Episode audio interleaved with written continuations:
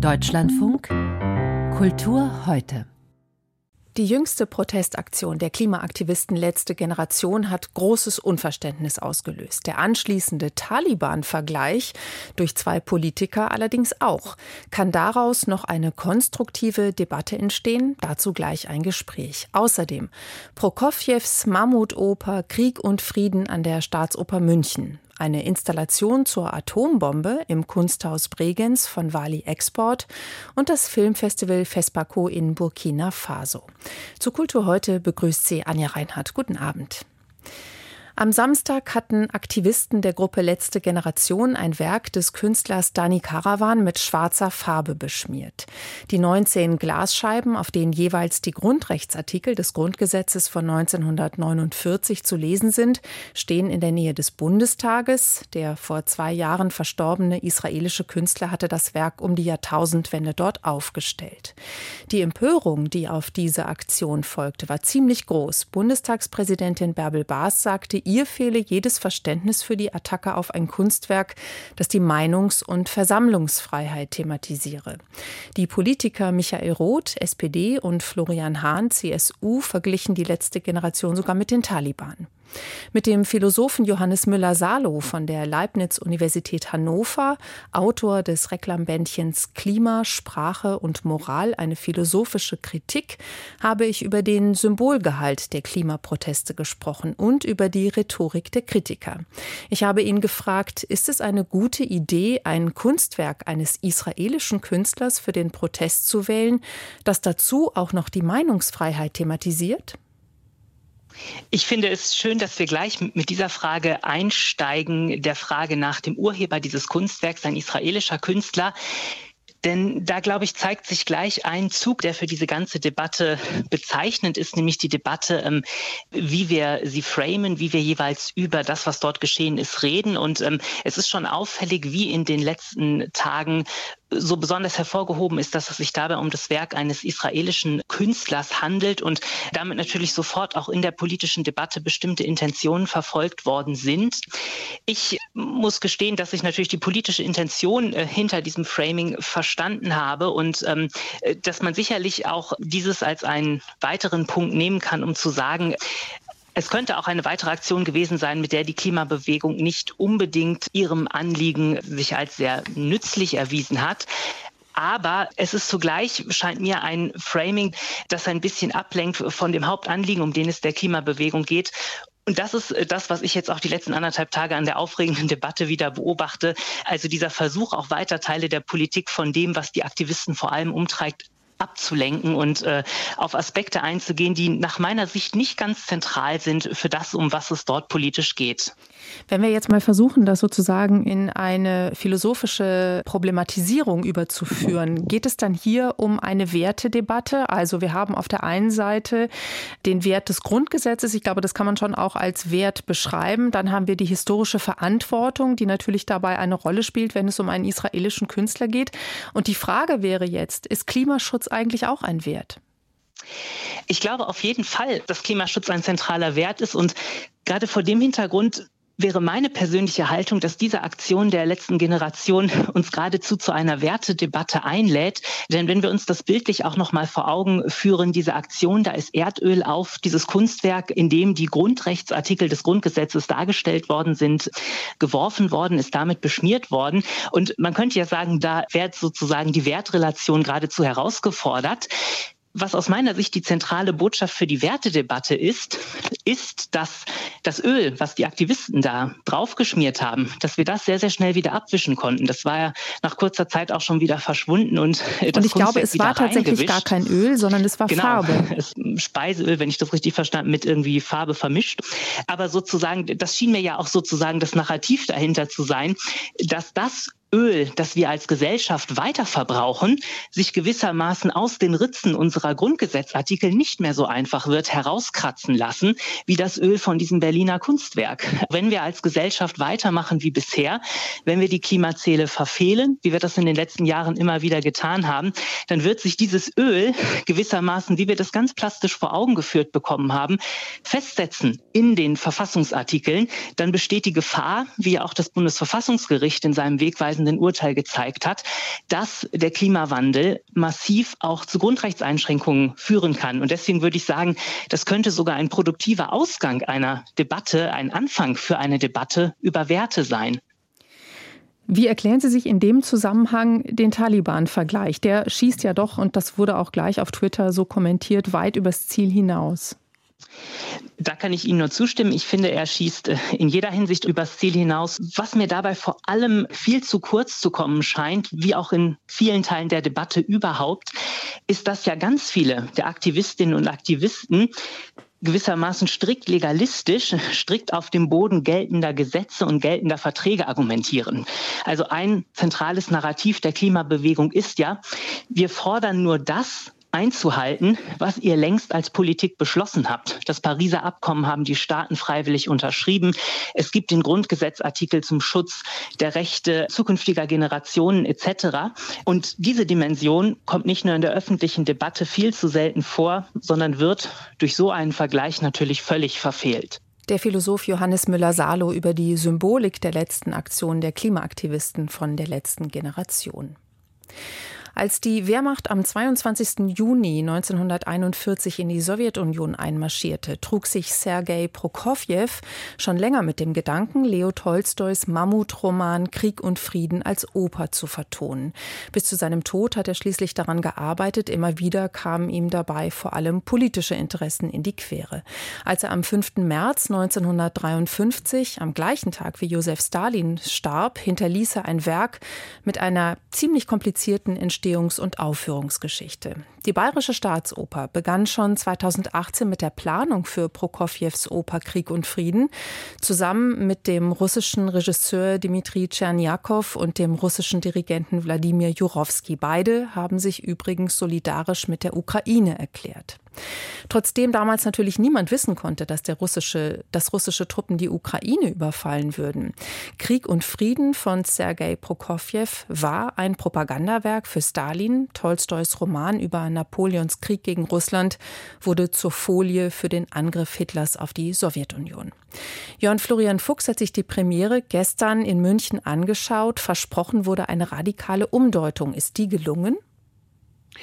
Es ist eine Umdeutung, naja, fast kann man sagen, eher eine Nichtdeutung, die einige Schwierigkeiten des Stücks teilweise sehr elegant umschifft, aber letztendlich, das nehme ich jetzt vorweg, dann doch nicht so recht überzeugend ist. Dimitri Tscherniakow, er ist ja eigentlich immer sein eigener Ausstatter, so auch in diesem Fall. Also er hat das Bühnenbild selber kreiert, selber entwickelt. Das ist eine große Säulenhalle, ein sehr schöner Raum im Grunde.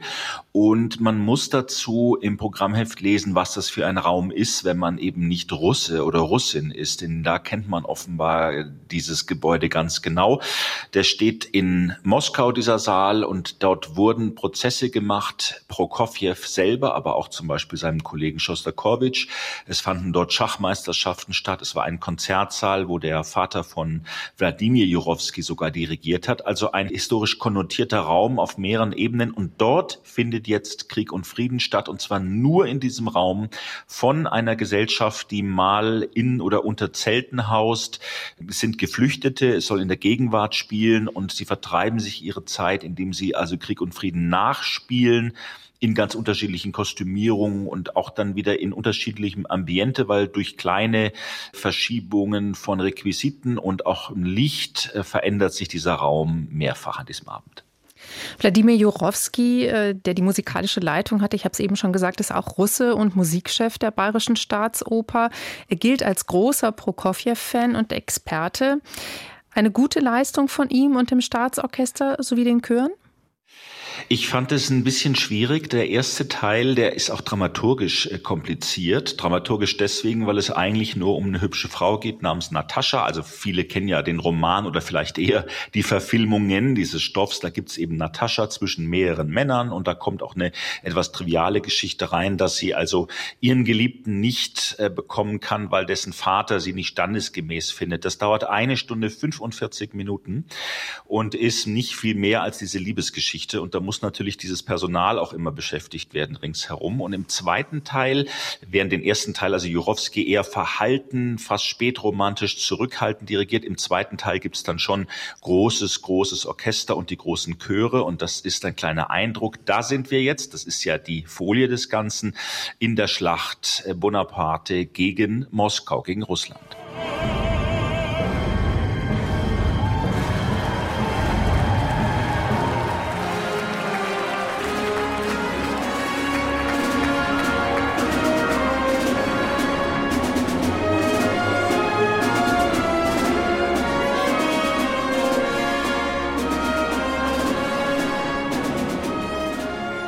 Das klingt durchaus heroisch, Herr Fuchs. Ist das jetzt nur mein Eindruck oder?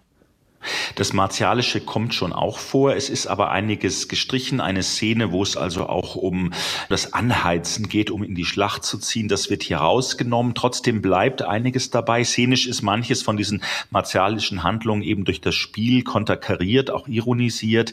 Ich finde es trotzdem letztendlich nicht so recht gelungen, weil eben einiges von diesen schwierigen Passagen bleibt. Ich sehe also völlig ein, dass die beiden das Stück unbedingt diesem Publikum hier vorstellen wollten und sich sehr viel Mühe gegeben haben. Das ist auch zum Teil gelungen, aber ich mache doch szenisch und musikalisch ein paar Fragezeichen.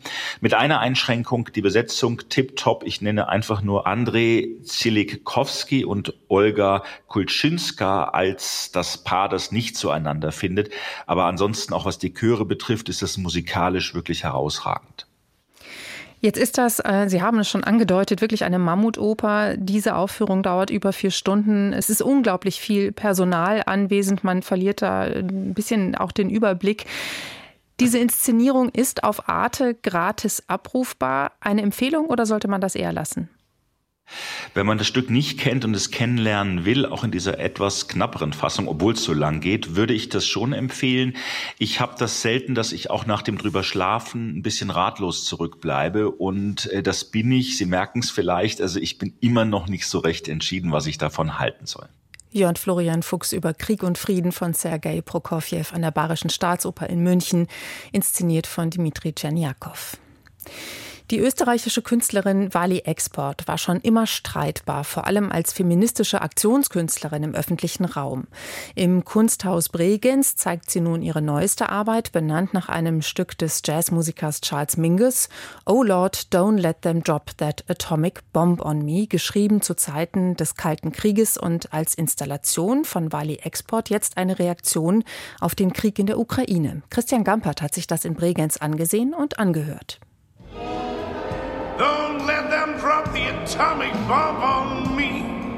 Der Wunsch, keine Atombombe auf den Kopf zu bekommen, wird wahrscheinlich von der gesamten Menschheit geteilt. Wohl auch deshalb ist der Charles Mingus Song aus dem Jahr 1961 ein stinknormaler, eingängiger Blues, der jetzt von dem Jazzpianisten Peter Madsen mit dem Sänger George Nussbaumer neu aufgenommen wurde. Und den Soundtrack zu Wali Exports Friedensinstallation bildet, die das gesamte Erdgeschoss des Bregenzer Kunsthauses einnimmt. Und doch ist etwas anders. In der vom Band kommenden Endlosschleife spielen auch jene Töne eine Rolle, die von den Orgelpfeifen der Linzer Wallfahrtsbasilika Sieben Schmerzen Mariä kommen. Allerdings wird auf ihnen keine Musik gespielt, es sind eher zufällig und wirr erzeugte Laute eines historischen, nun abgebauten Kircheninstruments. Wali Export hatte die alten Pfeifen bei sich eingelagert. Und da sie sich kürzlich in einem Wiener Kaffeehaus mit dem Herrn Direktor Thomas Trummer aus Bregenz traf, kam man auf die Idee, mit den doch sehr skulptural wirkenden Rohren etwas anzustellen. Und neben mir sitzt ein Museumsdirektor und da denke ich, das ist die Möglichkeit, dem Herrn Direktor diese Sache zu erzählen oder zu schildern.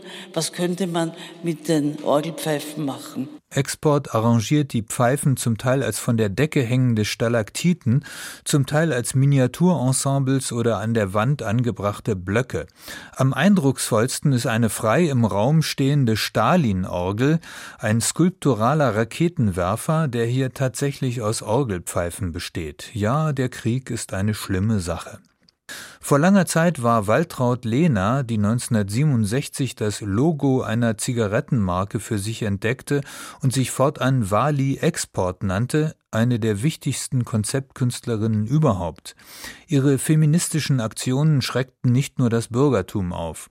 Sie drehte die Geschlechterrollen um und führte ihren damaligen Lebensgefährten, den leider gerade verstorbenen Peter Weibel, wie einen Hund kriechend durch die noble Kärntnerstraße in Wien. Sie ließ sich öffentlich von wenig intelligenten Mannsbildern die Brüste betatschen und ließ sich Strumpfbänder auf den Oberschenkel tätowieren. Sie erfand das in den Raum erweiterte Expanded Cinema. Von all dieser provozierenden Aggressivität ist nicht mehr viel geblieben. Die vielen nach Bregenz gereisten Journalisten sind nicht wegen Exports mahnender Orgelinstallation gekommen, sondern weil sie das Wagenknecht Schwarzer Manifest gegen Waffenlieferungen für die Ukraine unterzeichnet hat. Dazu möchte man zur Begründung schon etwas hören. Doch Frau Export spricht nicht. Sie hat längst gemerkt, dass sie sich mit ihrer Unterschrift auf ein ziemlich kompliziertes poliertes Parkett begeben hat. Und es war für mich selbstverständlich, es mich auch anzuschließen und es zu unterzeichnen. Es hat mir aber nachher dann irritiert, dass ich es unterzeichnet habe, weil ich nicht wusste, was wirklich damit genau geschehen wird. Und tatsächlich ist das Manifest ja auch missbraucht worden. Und ich werde, das habe ich mir vorgenommen, keine Manifeste mehr unterzeichnen. Aber was wollte sie uns mit dem Manifest überhaupt sagen? Die politische Feinanalyse ist Wali Exports Sache nicht. Ich habe jetzt schon alles gesagt, was zu sagen ist, ja. Danke. Wali Export sagt, dass sie nichts sagt. Das Ich sag nix Verfahren ist möglicherweise eine neue konzeptuelle Kunstform und sei für Politiker wärmstens empfohlen. Es bleibt also nur der Sound der Orgelpfeifen aus der Wallfahrtskirche Sieben Schmerzen Mariä. Es ist die Katzenmusik einer Friedensbewegung, die die Zeichen der Zeit nicht zu lesen vermag. Christian Gampert über Wali Export im Kunsthaus Bregenz. Am Wochenende ging in Ouagadougou, Hauptstadt von Burkina Faso, das FESPACO Filmfestival zu Ende, das alle zwei Jahre stattfindet. Es ist das größte Filmfestival Afrikas. Gezeigt werden ausschließlich Filme von Afrikanerinnen und Afrikanern. Trotz internationaler Unterstützung, auch aus Deutschland, sollen hier Geschichten aus afrikanischer und eben nicht europäischer oder westlicher Perspektive erzählt werden. Mit dabei war dieses Jahr auch Gerhard Haag, künstlerischer Leiter des Afri-Cologne Festivals in Köln. Er war nicht nur als Beobachter in Ouagadougou, sondern hat auch den Film Koltanfieber Connecting People mitproduziert, der letztes Jahr schon auf dem Max Ophüls Filmfestival gezeigt wurde. Ich habe ihn gefragt, was ist das für ein Film? Ja, der basiert auf einem Theaterstück, das wir 2014 gemacht haben in Burkina Faso zum Thema Coltan, äh, das Mineral, was in allen äh, elektronischen Geräten verwendet wird. Wir haben die Geschichte eines Protagonisten dort zum Thema gemacht, der erst Kindersoldat war und dann in einer Koltanmine gearbeitet hat. Und dieser Film ist jetzt sozusagen die da schließt sich der Kreis. Er ist zum ersten Mal wieder an die Schauplätze seiner Soldatentätigkeit, wie man so sagt, oder der Koltanschürferei gereist. Hat das erste Mal seine Mutter wieder getroffen, seine Großmutter. Die Familie hatte ihn verstoßen, als er Soldat wurde. Und dieser Film ist jetzt in der Reihe Fokus Diversité im FESPACO gelaufen, nicht im Wettbewerb. Wir werden ihn auch weiterhin in Deutschland zeigen. Das ist geplant im Mai, Juni. Auch im Juni im Afrikologne Festival wird er auch wieder gezeigt und der ist auch Yves Dangano, der Hauptdarsteller, dann auch zugegen. Das ist immer sehr berührend, wenn er von seiner Geschichte erzählt. Jetzt ist das ein Film, der sich explizit mit Ausbeutung auch durch Europa äh, beschäftigt und äh, westliche Länder profitieren eben auch von diesem Geschäft. Ist das beispielhaft auch für die Thematik, die in diesen Filmen eine Rolle spielt bei dem Festival? Ja, auf jeden Fall. Also die Dekolonialisierung ist ein ganz großes Thema. Es gab viel weniger Filme über Ehekonflikte, sondern es gab Filme über die Zukunft Afrikas, über Kolonialismus. Die Situation, die politische Situation im Sahel ist natürlich in ganz vielen Filmen Thema gewesen. Und ich fand das diesjährige äh, Festival sehr viel politischer als die Vorgängerfestivals. Das heißt, vielleicht müssen Sie das nochmal erklären, unter welchen Bedingungen findet das Filmfestival statt? Also in Burkina Faso weiß man ja, dass das ein zerfallender Staat sozusagen ist im Moment. Es gab ja mehrere Putsche. Die Regierung hat jetzt noch etwa 60 Prozent des Landes unter ihrer Kontrolle. Es ist ein unglaubliches Gefälle zwischen Zentralplateau, wo die Hauptstadt ist, und des äh, Umfeldes sozusagen, also der Peripherie.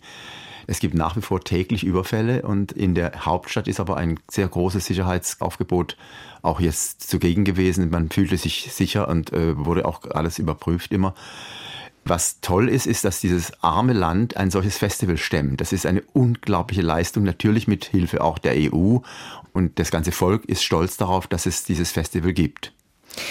Wie erreichen eigentlich diese Filme Europa? Also gibt es ein europäisches Publikum dann dafür? Ähm, gibt es da so eine Art Markt? Ja, eindeutig. Es gibt ein Mika, also das nennt sich den, der Markt für die Verwertung der, der Filme. Das ist ein äh, gut besuchter Teil des Festivals.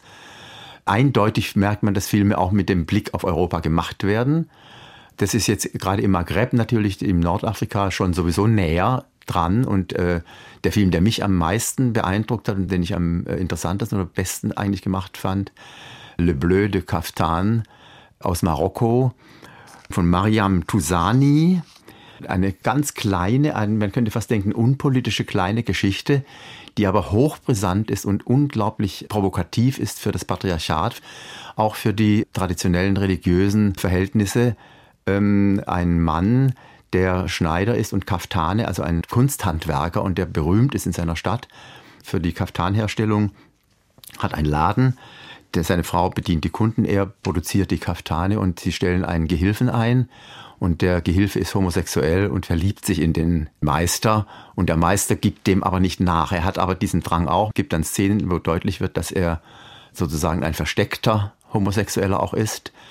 Und am Ende, als in einer tragischen Situation, die Frau stirbt an Krebs, kommen die beiden Männer sozusagen und über die Frau zusammen. Die Frau sagt, es gibt nichts Besseres als zu lieben auf dieser Welt und traut euch zu lieben. Und das ist ein sehr beeindruckender, ein wirklich toller Film, auch kameramäßig und stilistisch, also hat mich sehr beeindruckt. Und der kommt in die deutschen Kinos demnächst. Gerhard Haag, Leiter des Afri-Cologne-Festivals in Köln, über das Filmfestival FESPACO in Ouagadougou. Und in den Kulturmeldungen mit Henning Hubert geht es zunächst nach Paris. Heute hat die Wiederaufbaubehörde das Datum für die komplette Wiedereröffnung des Innern der brandgeschädigten Kathedrale Notre Dame genannt. Der 8. Dezember 2024, also an Marie Empfängnis. Man sei bei den Restaurierungen gut im Zeitplan. Der Brand von Notre Dame vor knapp vier Jahren hatte eine internationale Welle der Hilfsbereitschaft ausgelöst. Insgesamt kamen an Spenden mehr als 850 Millionen Euro zusammen und es wurde beschlossen, die Kathedrale originalgetreu wieder aufzubauen. Vergangenen Sommer waren es die Gentle Minions, die gut angezogen in den Kinderfilm Minions 2 gingen, also mindestens im schwarzen Sakko. Jetzt füllt bei uns in der ersten Kinowoche der Boxerfilm Creed 3 die Säle, wenn auch ohne Sylvester Stallone. Allerdings wollen seit dem Wochenende einige in echt den Kampf und nicht nur auf der Leinwand. In Hamburg, Bremen und Essen wurde abgebrochen und die Polizei musste kommen. Beim Branchenverband HDF Kino herrschen Entsetzen und Empörung. Vorstandsvorsitzende Christine Berg gegenüber Kultur heute. Irgendwie scheint es die Leute zu reizen, die Kinder oder die, Jugendlichen zu reizen, dass sie solche Vorstellungen stören. Aber das dann eben noch so auf, auf diese Art und Weise, da, da sind ja Sachen passiert. Ich meine, die, die, haben alles an die Wand geschmissen, Kohle an der Wand, äh, Mayonnaise an die Wand. Das, ich meine, das kostet alles Geld. Ne? Das hat jemand aufgebaut, der drei Jahre lang jetzt äh, unter Corona und Energiekosten gelitten hat. Der ist froh, dass er sein Kino wieder aufmachen kann. Und jetzt darf er das alles sauber machen und alles ähm, nochmal neu machen. Also die beschädigen auch Menschen, die schwer durch die Pandemie gekommen sind. Jetzt soll Security helfen, Randale zu verhindern. Die Polizei vermutet, wie bei den Minions, einen Social-Media-Trend, weil das asoziale Verhalten schnell im Internet auf der Videoclip-Plattform TikTok landete. Die Tumulte im Saal sind kein reines Großstadtphänomen. So haben Kinos im saarländischen Homburg und in Neuenkirchen nach mehreren Tumulten Creed 3 schon wieder abgesetzt. Das waren die Kulturmeldungen mit Henning Hubert. Die Kabinettsklausur auf Schloss Meseberg und der Besuch der SPD-Politiker Lars Klingbeil und Rolf Mützenich in Kiew. Das sind zwei Themen in den Informationen am Abend nach den Nachrichten. Am Mikrofon dieser Sendung verabschiedet sich Anja Reinhardt. Danke für Ihr Interesse und noch einen schönen Montagabend.